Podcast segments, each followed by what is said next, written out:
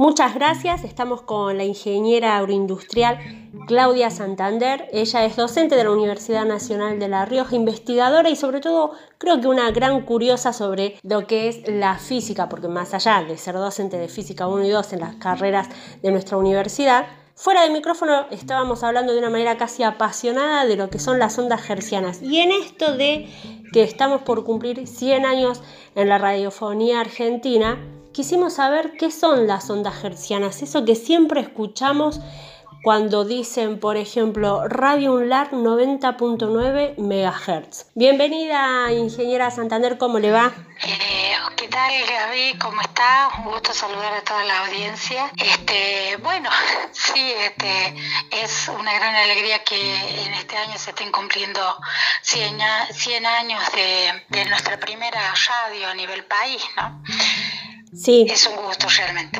Es un gusto y lástima el contexto en el que nos toca celebrarlo, pero bueno, vale la intención de poder entender más sobre la radio, porque todos conocemos la historia de los locos de la azotea que estuvieron ahí en el Coliseo presentando la obra Parsifal, pero para que eso suceda hubo una cuestión relacionada a la física y aquí es donde le voy a consultar a usted cómo es posible que desde una pieza, desde un espacio físico grande o chico, puedan transmitirse sonidos que sean escuchados a kilómetros de distancia hoy en día. Bueno, el, la radio es el producto tecnológico de toda una investigación científica, ¿no? Comienza este, en el siglo XVIII, XIX, digamos en los años 1800, cuando se descubrió y se empezó a hablar del campo eléctrico y el campo magnético, ¿no? Siempre en, en aquel entonces la electricidad estaba por un lado, con las bombitas que encendían la lámpara, y el magnetismo este, por otro lado con, con, el descubrimiento de la brújula y hasta ahí llegaba la, la historia hasta que Oerster, un investigador de aquel entonces, empezó a hacer unos experimentos que luego tomó Faraday y muchos otros investigadores en, aquel, en aquellos años 1800 y realmente descubrieron que eh, el campo magnético y el campo eléctrico estaban íntimamente relacionados y que podíamos obtener a través de la variación de campos eléctricos en el tiempo campos magnéticos y a través de la variación de campos magnéticos en el tiempo campos eléctricos. Entonces ahí surge, eh, ahí viene otro matemático que es Maxwell, ¿sí? las conocidas leyes de Maxwell, las leyes, este, Maxwell toma todas estas leyes que habían planteado Gauss, Faraday y Ampere y las reúne en cuatro leyes que forman las cuatro leyes del electromagnetismo. Y con esto descubre que este, la existencia de las ondas electromagnéticas. Sí. La onda electromagnética, a partir de la relación que existe entre los campos eléctricos y magnéticos, y descubre que estas ondas se transmiten en el vacío eh, y a la velocidad de la luz, o sea, 300.000 kilómetros por segundo. Fíjense que la luz se viene estudiando desde la época de Newton, ¿no? Los años 1600. Y y las propiedades de la luz, de la refracción y de la reflexión ya se conocían en aquellos años y este, a partir de ello conocemos este, sus aplicaciones como son los microscopios y los telescopios, ¿no? los lentes. Y fíjense que este, ahora también se descubre que la luz es una onda electromagnética. Estas ondas electromagnéticas constituyen lo que llamamos el espectro electromagnético, ¿no? El espectro electromagnético sería como que las ondas electromagnéticas forman una línea de tiempo donde más o menos entre los 400 y los 700 nanómetros nosotros tenemos lo que llamamos el espectro visible, o sea, la luz que el ojo humano puede ver con los siete colores básicos que forman la luz blanca. Y hacia un lado del espectro eh, de la luz visible y hacia el otro lado de la luz eh, visible vamos a tener los rayos ultravioleta, los rayos X, los rayos gamma, hacia el otro lado los rayos infrarrojos, las microondas y las ondas de radio. ¿no? estamos contando más o menos rápidamente, ¿no? Y es este, a partir de este descubrimiento de la teoría ondulatoria de la luz que plantean este que es corroborada a partir de, este espectro electromagnético es que, es que Henry Hertz ¿sí? es un físico alemán que en 1888 reproduce las ondas electromagnéticas en el laboratorio. ¿Y a través de qué? A través de un circuito, de un circuito que produce oscilaciones, es un circuito RLC que tiene una resistencia a un, este, un capacitor este, y que genera corriente alterna y que transmite este, estas ondas, o sea que las reproduce a nivel laboratorio. En aquella época no se tenía sentido por qué reproducir ondas electromagnéticas en el laboratorio, o sea que nadie, como que nadie le dio una importancia y una relevancia que eh, hasta que este, después se, se continúan aplicando estas ondas. Y justamente eh, los hijos de Hertz y otro sobrino de Hertz, porque Hertz este, fallece antes del 1900, quienes continúan este, trabajando este tema. ¿no? Y una onda, sí, sabemos que las ondas mecánicas, así como decíamos la del sonido, produce una velocidad que, este, que, está, que se transmite en el espacio, en una longitud y en un, a través de un tiempo. ¿no? Entonces hablamos de este, esa longitud, esa distancia que estamos, ese espacio en el tiempo, se le llama longitud de onda, ¿no? El tiempo, el tiempo es, este, es importante y clave porque la inversa del tiempo, lo que llamamos la frecuencia, y la frecuencia este, es y la frecuencia y la longitud de onda es lo que caracteriza a las ondas electromagnéticas dentro del espectro. Entonces, estamos hablando de este, cómo medimos y cómo representamos una onda electromagnética. Y como Hertz fue el primero en reproducir estas ondas, llamamos a la unidad de frecuencia Hertz. De ahí proviene esto de las ondas hercianas, ¿no? Porque fue el primero que reprodujo las ondas a nivel laboratorio. Profe, otra de las cosas que, que siempre uno cuando piensa en la radio y en las ondas hercianas piensa en el éter.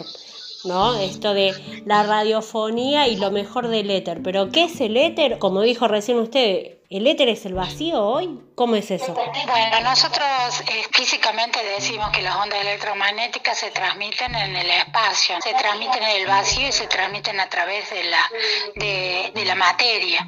Entonces, este, lo que hoy ustedes llaman el éter es el espacio, es lo que consideramos el espacio aéreo, ¿no? De lo que sí tenemos que entender es que este, la radio, eh, la radiodifusión, la radiofonía se produce principalmente porque nosotros podemos, a partir de este experimento que hizo Hart, tener el mismo emisor, ¿sí? Por supuesto que con los años estos emisores de ondas electromagnéticas se han perfeccionado este, hasta tal punto de, tener este, señales digitales, ¿no? Se han perfeccionado con el avance tecnológico, entonces tenemos un emisor de ondas electromagnéticas y en otro lado vamos a tener un receptor que es un aparato similar que recepta las ondas electromagnéticas y estas ondas se transmiten en lo que llamamos el espacio. Este espacio es nuestro espacio aéreo, es el vacío, es es a través de la materia, porque nosotros podemos estar acá y, eh, produciendo la radio en la ciudad de La Rioja y se escucha en Badquía, en Talamoyuna, en Chamical, entonces se transmite a través, pero yo estoy adentro de una habitación, o sea que también paso las paredes eh, del edificio en el, desde el que estoy transmitiendo, ¿sí? O sea, ¿se entiende? Se transmite a través de la materia y del espacio.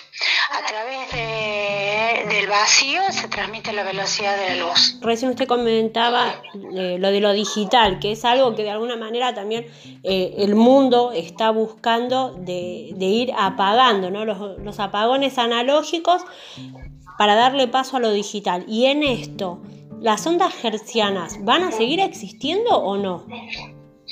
Sí, Sí, las ondas hercianas van a seguir existiendo porque mm, es la única forma, eh, o sea, no, eh, existen en el espacio, o sea, todo, la materia está constituida por energía y la energía se transmite, digamos, a través de estas ondas, o sea que van a seguir existiendo. Lo que cuando hablamos de la digitalización, estamos hablando de los aparatos, ¿no? De los reproductores, por eso el reproductor que usó Hertz en 1888 eh, fue de un tipo de acuerdo a los elementos que en esa época existían. ¿Sí? Hoy que tenemos todo, digamos, un mayor conocimiento de los materiales, un mayor conocimiento eh, de la relación que podemos tener en cuanto a las aplicaciones y la relación entre la informática y la electricidad, Sí, entonces nosotros hablamos de la digitalización, ¿sí? Eh, pero las ondas van a seguir existiendo, ¿no? O sea, la transmisión a través del espacio. Sí, y en esto, por ejemplo, ¿qué, otros tipos de transmisiones se pueden llegar a dar dentro de, lo que serían las ondas de radio? Más allá de la radiofonía, ¿hay otra posibilidad de otro uso?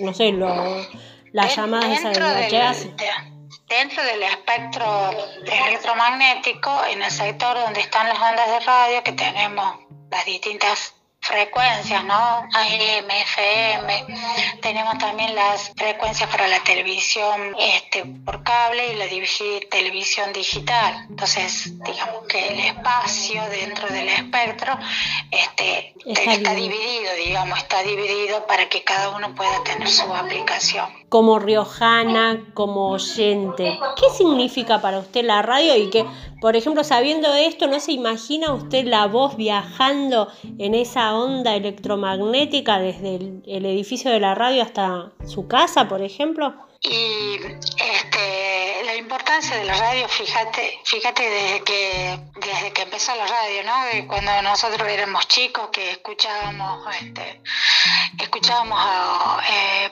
por ejemplo, un cuento, una novela, hasta que después te apareció la televisión. Y, y hoy uno va en el auto y lo primero que hace es prender la radio para escuchar, este, y no siempre las noticias, ¿no? También programas culturales, deportivos, este, de todo tipo. O sea, yo creo que la radio es una compañía de, eh, del quehacer, ¿no? Uno siempre está eh, no tan solo buscando informarse, sino a su vez este, este, relajarse con, con un buen programa eh, musical, tal vez. O sea, que yo creo que nos, nos va a seguir acompañando siempre. Sí, bueno, algunos dicen que la radio tiene la facilidad de adaptarse absolutamente a todos los tiempos y en 100 años lo ha demostrado. Exactamente, porque vos fíjate que, que nunca pasa de moda, ¿no? Es algo que nunca pasa de moda. Eh, se perfecciona, mejora su tecnología, porque, eh, por ejemplo, ahora, sin ir más lejos, ¿no? Cuando hablamos de tecnología, tecnología. Teníamos internet este, por cable y ahora tenemos internet por fibra óptica. Vamos mm. mejorando la tecnología, ¿no? La transmisión de datos, o sea, los medios de la transmisión de datos. Entonces, bueno, este, vamos mejorando, pero la radio no, no va a desaparecer, ¿no? Fíjate que son 100 años, ¿no? Sí. Hermosa está la radio, ni se le notan los años. Ahí antes de, despedirnos, usted cuando estábamos en la previa me dijo algo que me encantó, que es que la radio es una aplicación. Y uno piensa hoy en las aplicaciones que van en el celular y por ahí no puede imaginarse cómo es que la radio es una aplicación. Claro, cuando decimos este cuando yo les dije la radio es una aplicación porque lo veo desde el punto de vista de la física, ¿no? Porque nosotros eh, eh, en física, digamos, tenemos los este, nuestros científicos que hacen ciencia, ¿no? Que hacen investigaciones mejorando, mejorando los postulados físicos y después tenemos nuestros científicos que hacen tecnología. Entonces a esos postulados, esos postulados le, le generan aplicaciones, le buscan aplicaciones para satisfacer alguna necesidad, por supuesto, de la sociedad, ¿no?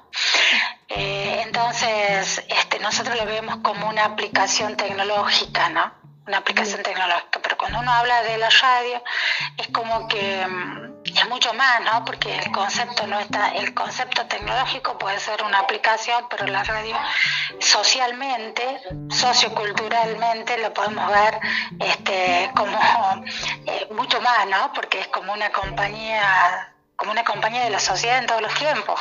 Ingeniera Claudia Santander, le agradezco este tiempo para Radio Unlar, para la columna de Solo sé que no sé nada, este espacio de saberes donde la curiosidad es la que nos convoca a consultar siempre sobre algo y esta vez en el centenario de la radio. Muchísimas gracias. Bueno, un gran saludo a todos los que hacen radio y este, mis felicitaciones. Bueno, aunque estemos en, una, en un momento difícil, creo que la radio también nos está acompañando en estos momentos difíciles y es muy importante.